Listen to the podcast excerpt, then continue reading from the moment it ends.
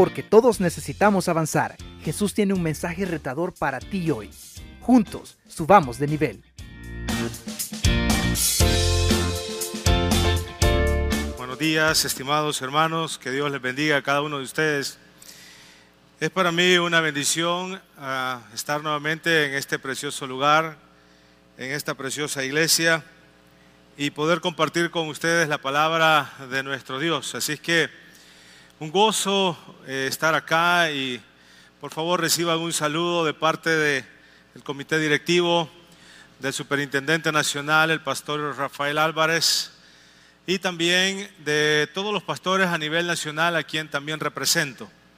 Dios me da el privilegio de poder eh, ser el presidente de la misión centroamericana y también pastor para poder pues acompañar a las iglesias en el desarrollo y sobre todo también en, el, en la expansión del reino de nuestro Señor Jesucristo. Así que eh, por favor pues siéntanse contentos, agradecidos con el Señor por su amor y por su grandeza. Así que vamos a, vamos a estudiar la palabra en esta, en esta mañana para lo cual solicito que podamos eh, hacer una oración y luego ir a la palabra de nuestro Dios. Señor, gracias te damos porque en este día especial tú, Señor, nos das el privilegio de poder participar de este inicio en este culto en donde queremos glorificar tu nombre y aprender cada vez, Señor, de tu santa y bendita palabra. En tus manos encomendamos nuestras vidas y te agradecemos porque tú eres fiel, porque tú eres bueno y para siempre es tu misericordia. En el nombre de nuestro Señor Jesucristo, amén y amén.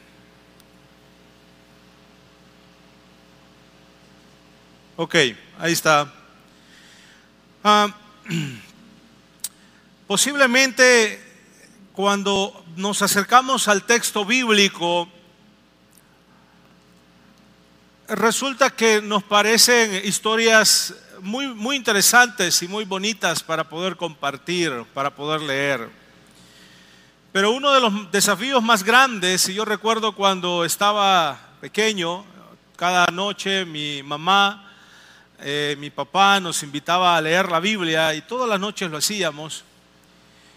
Y cuando llegábamos a números y cuando llegábamos a las genealogías, a mí me daba sueño y me dormía no entendía esos números, esos nombres, y, nombres muchas veces raros para nosotros que hablamos de alguna manera el, castellano, el español. Ahora que de alguna manera pues hemos crecido no solamente en edad, sino también en el conocimiento de la palabra, nos damos cuenta que las genealogías son muy importantes en el texto bíblico. Por lo tanto, no nos vamos a ir hoy de aquí hasta que leamos todas las genealogías. ¿Qué les parece? Ya se afligieron. es una broma. Pero sí vamos a detenernos en la genealogía de Mateo, en la cual vamos a contestar la pregunta desde la perspectiva de la genealogía matiana, ¿quién es este que ha nacido? ¿Quién es este que ha nacido? Entonces, desde esa perspectiva, yo quiero que abra su Biblia en Mateo capítulo 1, versículo 1 al versículo 17. Algunos la van a abrir, otros la van a encender, pero por favor no ponga el Facebook, ¿sí? sino ponga la Biblia. Vamos a ver y le vamos a dar lectura a los primeros versículos de este texto bíblico. ¿Puede usted ponerse en sus pies? si usted así lo desea. Leamos lo que dice Mateo capítulo 1, versículo 1, y lo vamos a leer en esta oportunidad hasta el versículo 6. Dice de la siguiente manera, libro de la genealogía de Jesucristo, hijo de David, hijo de Abraham. Y Abraham engendró a Isaac Isaac a Jacob y Jacob a Judá y a sus hermanos. Judá engendró de Tamar a Fares y a Sara. Fares a Esrón y Esrón a Arán. Arán engendró a Aminadab.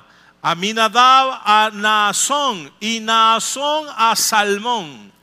Salmón engendró de Raab a Booz. Booz engendró a Salomón, de la que fue mujer de Urías. Y Salomón engendró a Roboán, Roboán a Abías y Abías a Asa. La vamos a dejar hasta ahí, ¿sí? Tome su asiento.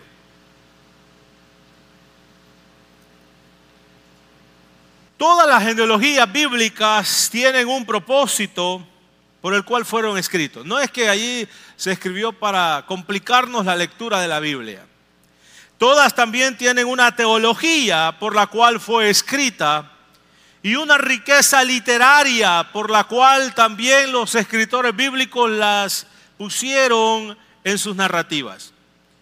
Esta genealogía de Mateo va a contestar la pregunta ¿quién es el que ha nacido? El capítulo 2 de Mateo contesta la pregunta, ¿cómo nació y dónde nació? Mientras que el capítulo 1 contesta la pregunta, ¿quién?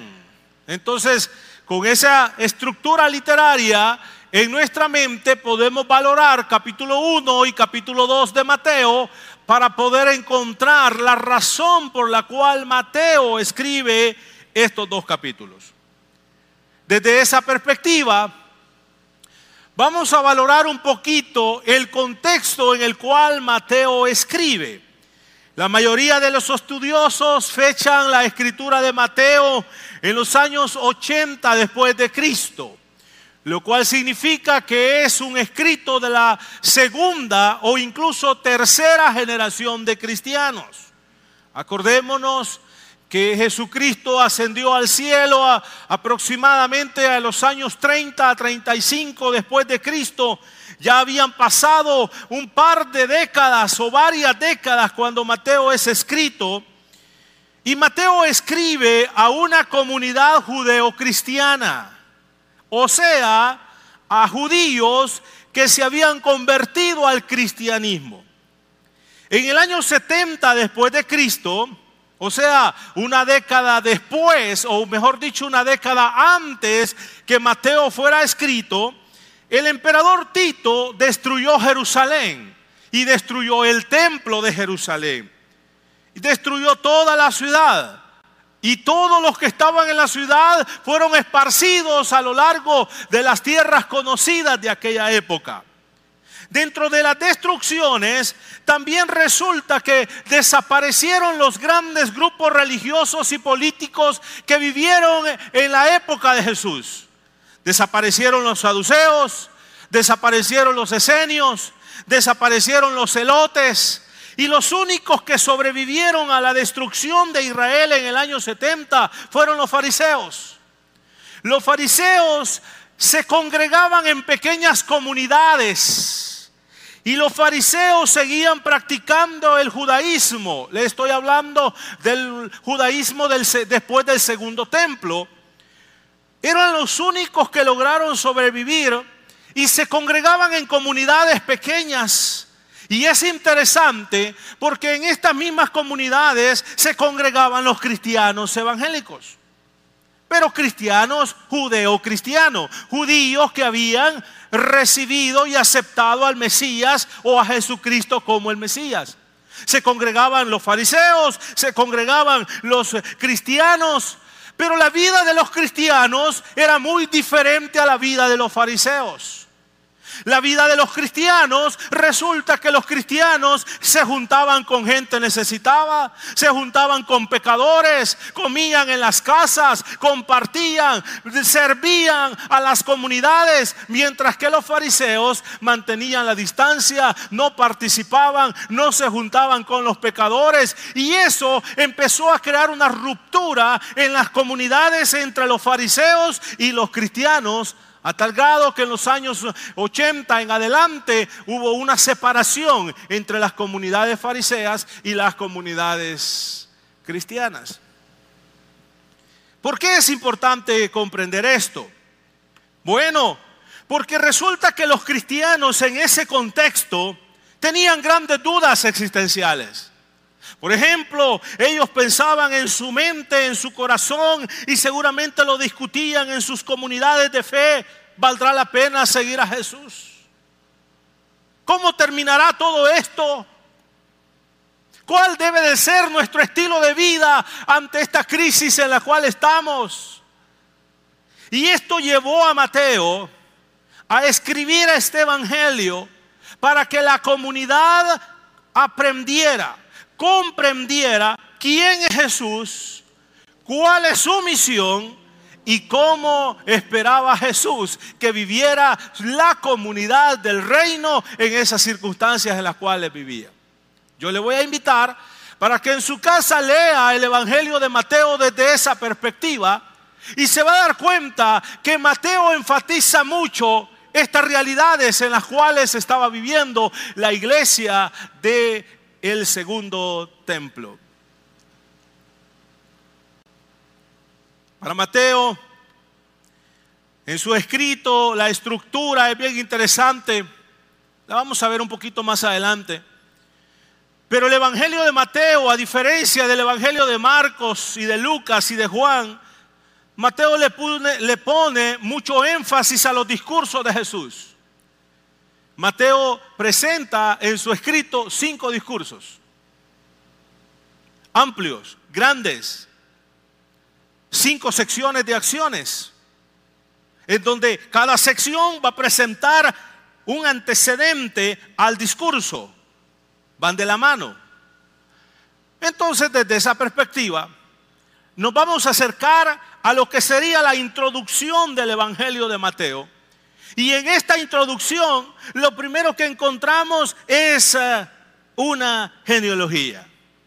A diferencia de Lucas, que vamos a tener que esperar hasta el capítulo 3 para poder encontrar la genealogía, a diferencia de Juan, que comienza desde el versículo 1, que el, el, verbo estaba con Dios y el verbo era Dios. Mateo comienza con una genealogía. ¿Por qué? Ah, bueno. Porque lo primero que nos va a enseñar esta genealogía es eh, el cumplimiento del Antiguo Testamento. En otras palabras, ¿quién es el que ha nacido? Acuérdense que estamos contestando esa pregunta. ¿Quién es el que ha nacido? Ah, bueno, dice Mateo a la luz de la genealogía, el que ha nacido es el cumplimiento del Antiguo Testamento. Para comprobar esa realidad, Mateo resulta que establece una línea importante con dos de sus antepasados, con David y con Abraham. Cuando Mateo conecta a Jesús con David y con Abraham, está cumpliendo varios propósitos. Dentro de ellos es darle honor a Jesús establecer los elementos importantes por los cuales Jesús debe de ser considerado más grande que David, más grande que Abraham. Este título, este es el título de la genealogía. El título de la genealogía es que Jesucristo es hijo de David y es hijo de Abraham. Este título le da un alto honor a Jesús en una comunidad que estaba eh, preocupada por las situaciones que estaba viviendo ante la lucha con los fariseos. Escuche bien esto, estimado hermano. Y es que el honor en aquella época era el mérito o valor de las personas ante los propios ojos y ante los ojos de su pueblo. El honor en esta cultura, en esta cultura de honor y vergüenza, resulta que el honor tenía dos características. Podía ser un honor, un honor adscrito o un honor ganado. Escuche bien. Porque eso significa que Mateo lo que está haciendo es que le está dando un honor supremo a Jesús. Está diciendo que Jesús es superior que David, superior que Abraham. Ahí nos vamos a encontrar en ese sentido con que David es el prototipo de un rey ideal. Dios estableció un pacto con el rey David, donde le prometió un reino eterno. ¿Usted recuerda el Antiguo Testamento? Pero parece que se perdió ese reino. Se perdió pareciera ser que en los, en los 400 años de silencio, ¿dónde estaba el rey que había prometido Dios? Bueno, resulta que viene eh, Mateo y dice, ok, la persona que ha nacido, la persona que está aquí, está cumpliendo la promesa que Dios dio a David, porque el que ha nacido es hijo de David. La segunda es que, Mateo conecta a Jesús con Abraham. ¿Quién era Abraham? desde la perspectiva judía, Abraham se convierte en el padre de los judíos, es el patriarca, es la raíz de la nación de Israel. Y cuando Mateo dice que Jesús es descendiente de Abraham, está diciendo en Jesucristo se cumplen las promesas que Dios dio a Abraham. Entonces, desde esa perspectiva, vamos a encontrarnos en que la comunidad judía convertida al cristianismo era de mucha importancia saber que Jesús, que en Jesús se le da cumplimiento a las grandes promesas del Antiguo Testamento. Entonces, ¿quién es el que ha nacido? El que ha nacido es el cumplimiento del Antiguo Testamento. Quisiera hacer un par de valoraciones ante eso que he dicho. En primer lugar, este detalle es muy importante para Mateo. Es interesante porque Mateo es el evangelio que más utiliza citas del Antiguo Testamento. Mateo utiliza a Isaías, a Jeremías, a Oseas, a Amós. Utiliza una gran cantidad ¿Por qué razón lo hace Mateo? Mateo lo hace para demostrar que hay un entrelace, hay una relación entre el Antiguo Testamento de lo que habían dicho los patriarcas, los profetas, y lo que Jesús ahora está diciendo. Jesús es el cumplimiento de lo que prometieron todos los profetas en el Antiguo Testamento y en, las, en los escritos del Antiguo Testamento. Eso lo vamos a ver en Mateo en reiteradas ocasiones. Mateo va, por lo tanto, a enfatizar eso. Y es que este escrito también, como segundo elemento ante eso que he dicho, es el escrito eclesiológico. De los cuatro evangelios que tenemos, el evangelio más eclesiológico es Mateo. Porque es el evangelio que nos va a enseñar a la luz de toda la historia de, Jesucristo cómo Jesús, escuche bien esto, cómo Jesús está buscando una nueva comunidad. Viene a los judíos, viene a los israelitas, pero recibe un rechazo de parte de los judíos, de parte de los líderes de Israel. Y entonces Jesús empieza a retirarse, eso lo enfatiza Mateo, empieza a retirarse de los judíos, empieza a retirarse de los israelitas, de los líderes, y empieza a buscar una nueva comunidad. ¿Sabe cuál es esa nueva comunidad? La iglesia, usted y yo. Nosotros somos la nueva comunidad. Mateo enfatiza eso. Y lo va a enfatizar muy bien en los diferentes discursos que él va a presentar. La nueva comunidad de Jesucristo ya no es el judaísmo, es la iglesia. Usted es la nueva comunidad de Jesús. Entonces, nos vamos a encontrar en la genealogía con una segunda realidad. Y la pregunta que estamos contestando es, ¿quién es este que ha nacido? ¿Quién es? Dijimos lo primero. Es el cumplimiento del Antiguo Testamento. Lo segundo, ¿quién es el que ha nacido? Vamos a decir a la luz de la genealogía que el que ha nacido es la esperanza universal de salvación. La esperanza universal de salvación. Y es que Jesús es la esperanza de Israel, ¿sí? Porque conecta con Abraham, conecta con David, pero también Jesús es la esperanza universal. Desde el inicio, Mateo va a presentar la universalidad del Evangelio. Jesús es para todos. Jesús es para todos. Para niños, para pequeños, para grandes, para adultos. Jesús es para todos. Eso lo va a presentar Mateo. Y esto se denota, vamos avanzando en la genealogía, esto se denota en el uso de los nombres de las mujeres que aparecen en la genealogía. Y es que en la cultura de honor y vergüenza que existía en aquella época, los únicos que daban honor eran los hombres en aquella época. Pero es interesante que Mateo utiliza las mujeres que eran consideradas sin honor pero Mateo utiliza en esta genealogía para demostrar que Cristo sí le da honor a las mujeres.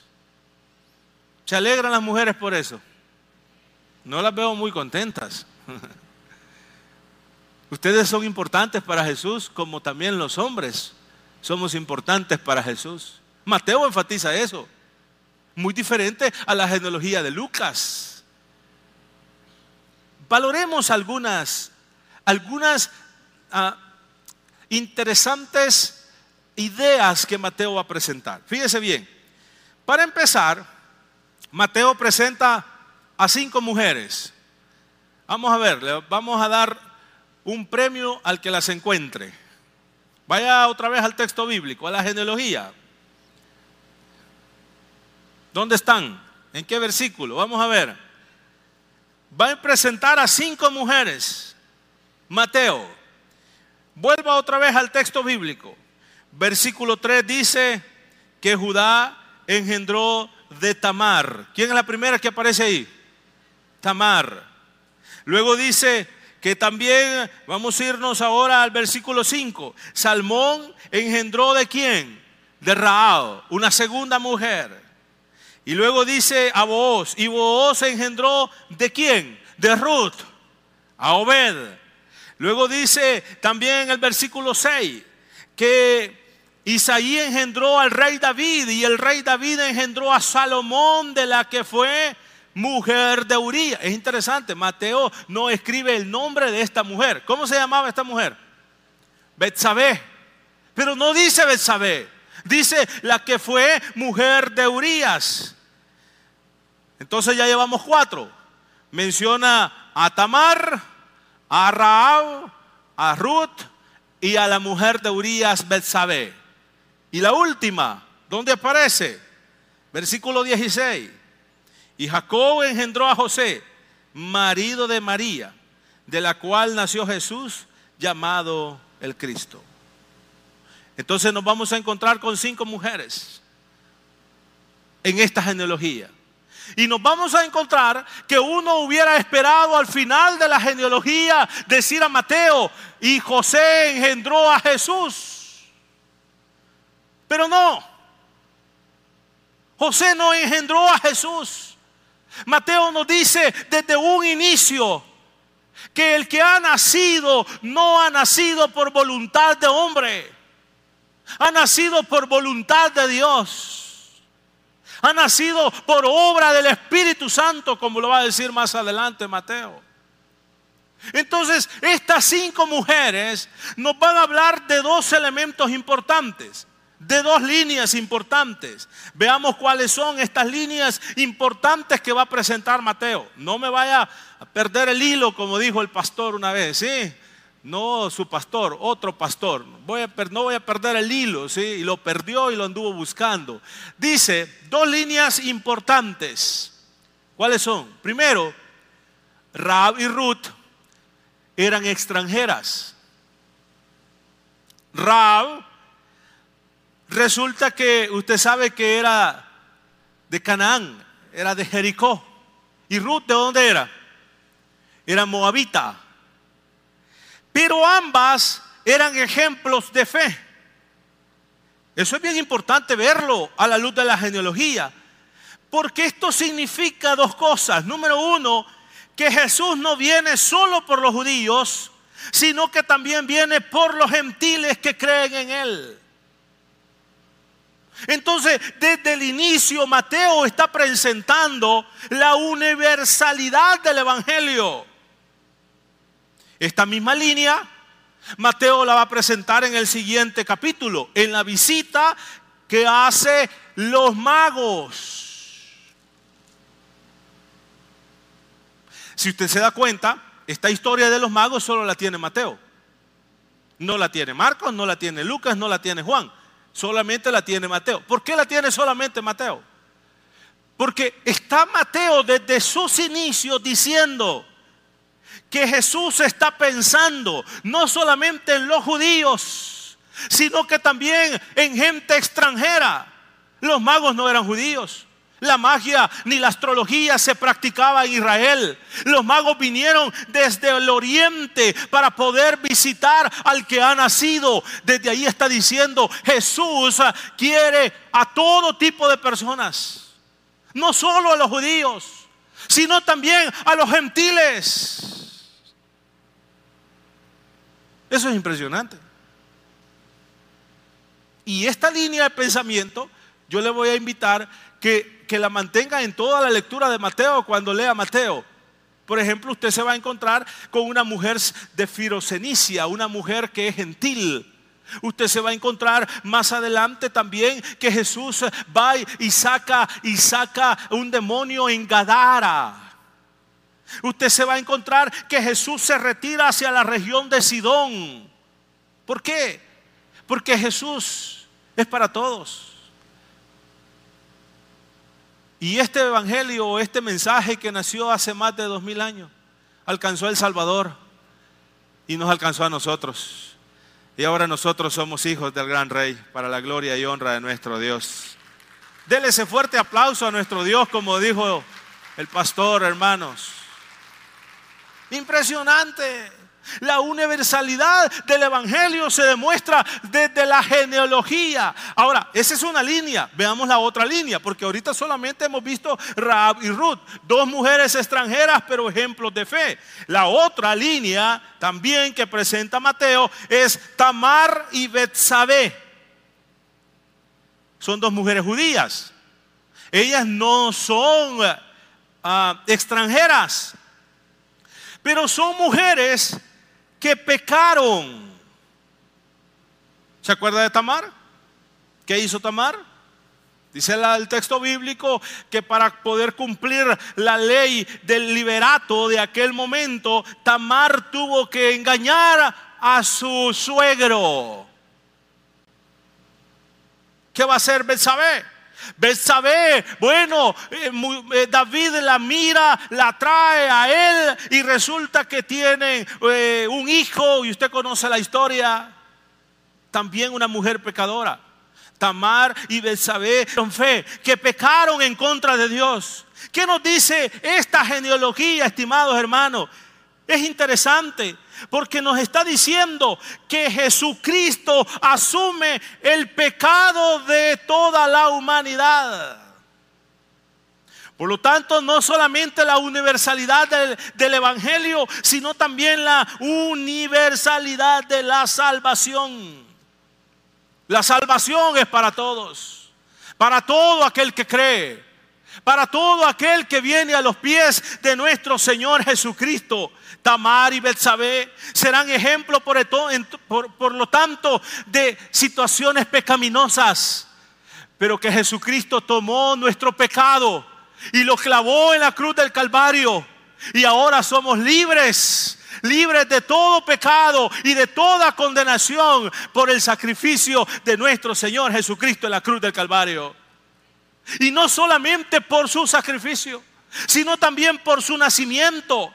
Porque escuche bien esto, la salvación es una historia, no es un evento. La salvación incluye desde la encarnación de Jesucristo, el Evangelio de la niñez, como le llaman, y lo presenta Mateo y lo presenta Lucas, no lo presenta Marcos ni Juan. Las obras que Jesucristo hace, Las confrontaciones que Jesús tiene con los fariseos, con los seduceos, con los herodianos, con los escribas. La, la, semana de la pasión, la crucifixión y la resurrección de entre los muertos. Todo eso es el Evangelio y todo eso nos da salvación a nosotros.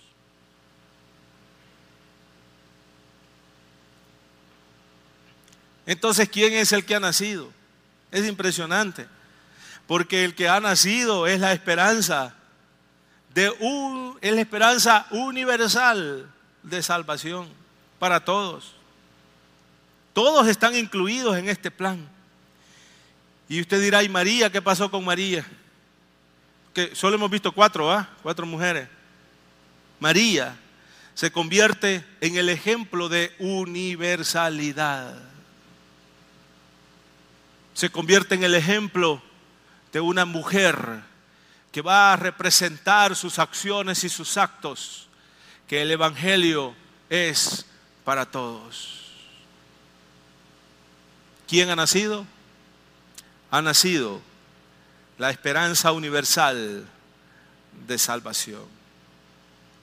Dos cosas hemos visto. ¿Quién ha nacido? A la luz de, a la, luz de la genealogía. Ha nacido el cumplimiento de las promesas de qué? Del Antiguo Testamento. ¿Quién ha nacido? Resulta que dijimos que ha nacido la esperanza universal de salvación. Y una tercera. Una tercera. ¿Quién es el que ha nacido? Ha nacido el Rey universal del reino de Dios. Lo he escrito así a propósito, porque Mateo así lo presenta. El rey universal del reino de Dios. Te dirá, y eso no es una eh, duplicidad, una cacofonía. No, no, no, no. Escuche bien esto. El tema principal de Mateo, ¿cuál va a ser? El tema principal de todo el libro de Mateo es el reino inaugurado el reino de Jesucristo. Y es que por todos los tiempos, por todas las edades y por todas las etapas en la historia de la humanidad, Dios es el rey. Desde Génesis hasta el Apocalipsis, el tema principal es que Dios gobierna, que Dios es el que manda, Dios es el rey. Pero Mateo nos va a decir que el reino, escuche bien esto, que el reinado, mejor dicho, el reinado de Dios se interrumpe en la tierra, o sea, viene a la tierra por medio de nuestro Señor Jesucristo.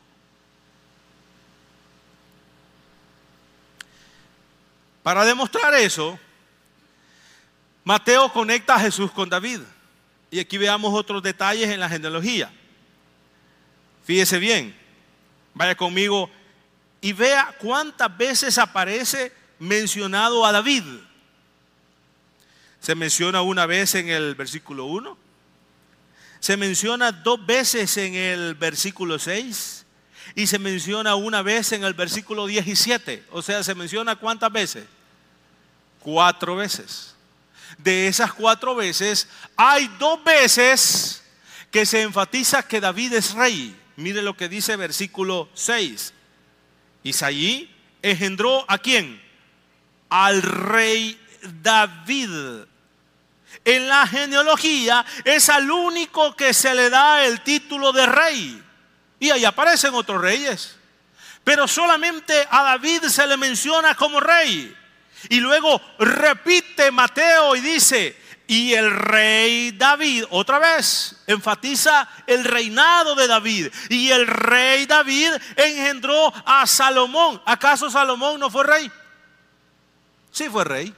Pero Mateo no le no dice que fue rey. ¿Quién dice que fue rey? David. El rey David.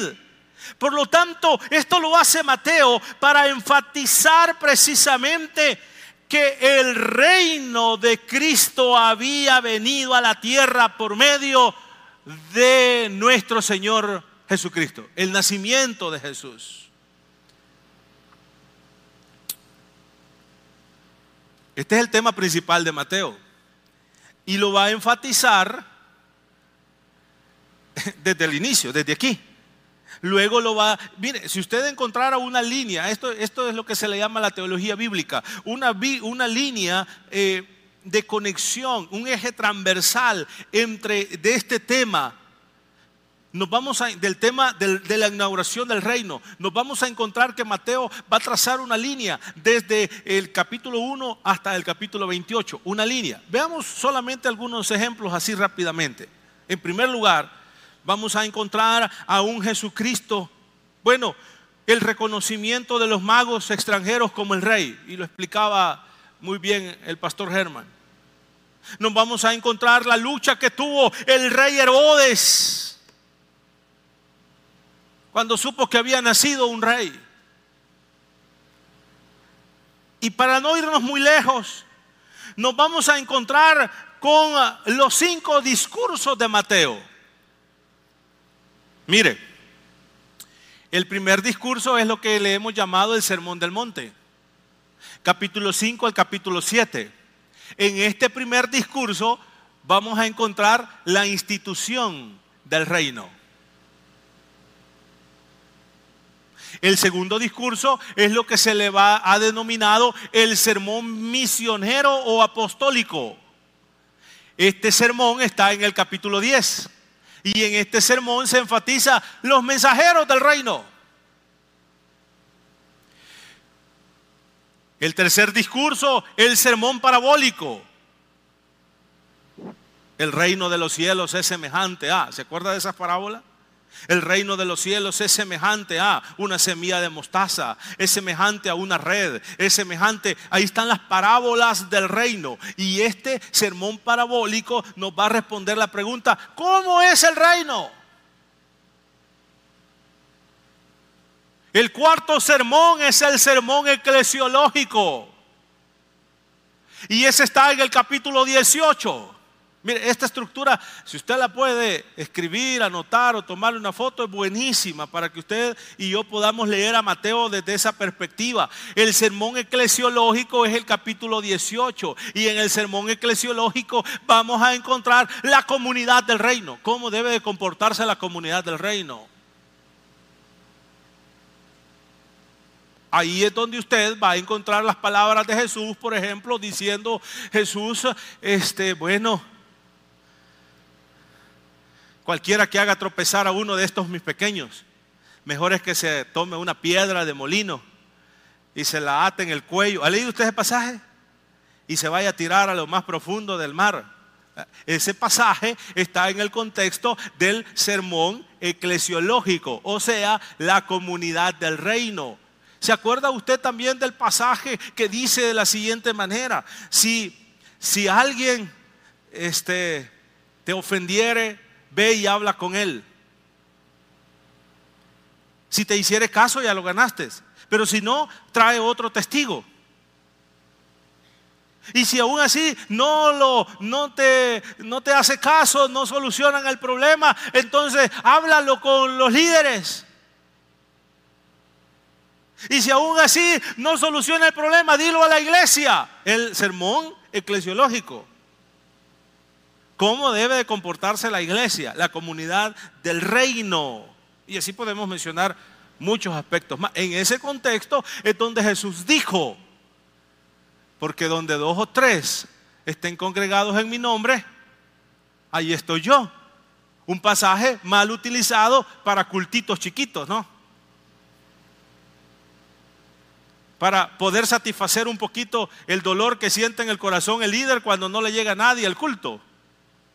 Y solo llega él, la esposa y otra persona y usted dice, bueno, es que donde dos... Ah, no estoy diciendo que no está Dios, claro, Él está ahí, pero el pasaje está hablando de la resolución de conflictos en la comunidad del reino. Y por último, el quinto sermón es el sermón escatológico, capítulo 24 y capítulo 25, y contesta la pregunta, ¿cuál es el futuro del reino? Ahí vienen las parábolas famosas. ¿Cómo qué parábolas? Por ejemplo, la parábola de las diez vírgenes. en, en este, el futuro del reino.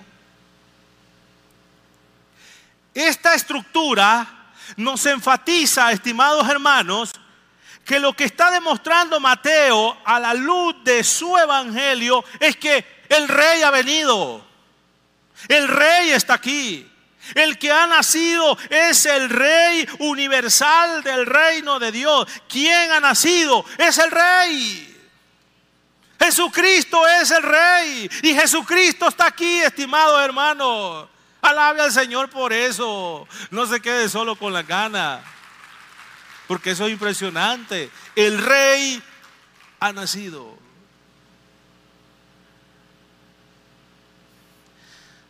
Ahora Mateo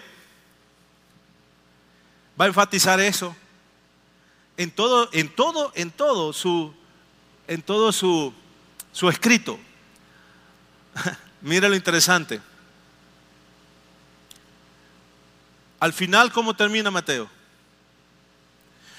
Mateo capítulo 28 termina diciendo, toda potestad me es dada en el cielo y en la tierra. ¿Quién lo está diciendo eso? El rey. ¿Sí? El rey. Ya lo demostró desde la genealogía. Ya lo demostró en los discursos. Ya lo demostró en las acciones. Ya lo demostró en las palabras. Y ahora el rey está diciendo, toda potestad me es dada en el cielo y en la tierra. Por tanto, ¿qué pasa? Id y haced discípulos a todas las naciones. ¿Quién está diciendo eso? El rey lo está diciendo. El rey. Id y hacer discípulos a todas las naciones. Y el versículo sigue, bautizándolos en el nombre del Padre, del Hijo, del Espíritu Santo, enseñándoles a que guarden todas las cosas que yo os he mandado. Y he aquí, ¿qué pasa? ¿Quién dice yo? El rey. Yo estoy con vosotros todos los días hasta el fin del mundo. ¿Quién dice eso, mi estimado hermano? Es el Rey, nuestro Señor Jesucristo, quien está con nosotros en esta mañana. Y no solamente en un culto, no solamente cuando nos reunimos en nuestras comunidades, en nuestras células. Por cierto, quiero felicitarles por, por la iniciativa de los grupos pequeños y discipulados y de las células que, ustedes están avanzando. Qué bueno de fortalecimiento. Allí está Jesús con usted. Y si llega uno, ahí está Jesús. Porque ahí está el Rey. Porque Él lo ha prometido estar con nosotros cuando pasan momentos de dificultad. ¿Cuántos se enfermaron del COVID? No levante la mano porque quizás le da pena, pero ¿se, se enfermó usted del COVID? Ahí estaba el Rey con usted. Somos sobrevivientes al COVID no por nuestras propias fuerzas, sino porque el Rey Jesús así lo quiso. ¿Cuántos han perdido un ser querido? ¿Cuántos accidentes han existido en, estas, en estos días, en estos meses y seguimos con vida? ¿Por qué seguimos con vida? Porque el rey así lo ha querido. El rey gobierna y el rey es nuestro Señor Jesucristo. Denle un fuerte aplauso a nuestro Señor, estimados hermanos. ¿Qué le parece si con esa actitud en la cual estamos y con voluntad, no porque yo lo diga, pero aquel que desee ponerse de pie delante del rey y decirle gracias mi rey por haber nacido? Porque el rey está aquí. Porque Jesucristo está aquí. ¿Quién es el que ha nacido? Es el rey. El rey ha nacido. El rey universal. Y Jesús se merece toda la gloria y toda la honra. Porque Él es el cumplimiento de las promesas del Antiguo Testamento. Porque Él es la esperanza universal. Pero también porque Él es nuestro rey con sus ojos cerrados, hable con su rey, hable con Jesús. ¿Qué le diría a su rey? ¿Qué le diría a Jesús? Dígaselo. adórelo, adórelo. Lo hicieron los magos que eran extranjeros. Lo hicieron las mujeres. Lo hicieron los niños. Adore a Jesús. Adore al rey. Porque el rey está aquí. Y está aquí para ayudarte, para fortalecerte, para sanarte. Pero también está aquí para darte palabras de exhortación, para decirte qué es lo que tienes que hacer, cómo debes de vivir la vida en este rey, con este rey. Si alguien que está aquí aún no tiene a Jesucristo como su rey, ahí donde está, dígale Señor, entrego mi vida a ti. Quiero que seas mi rey. Quiero que seas mi Señor. Señor, yo te alabo por esta preciosa iglesia.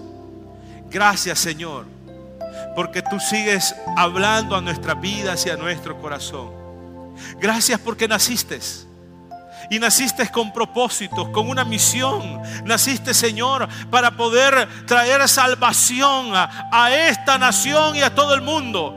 Gracias porque el Evangelio no se quedó a los judíos solamente o solamente a los eh, israelitas, sino que también un día me alcanzaste a mí.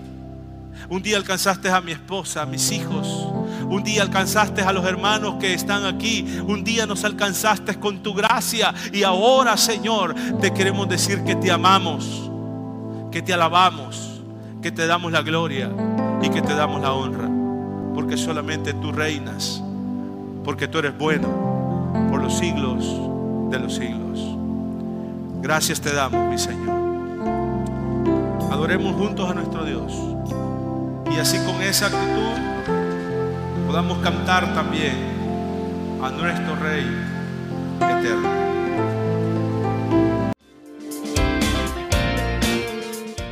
¿Estás listo para más? Acompáñanos presencialmente los miércoles a las 7 de la noche y domingos desde las 10 de la mañana. Somos Auditorio Cristiano.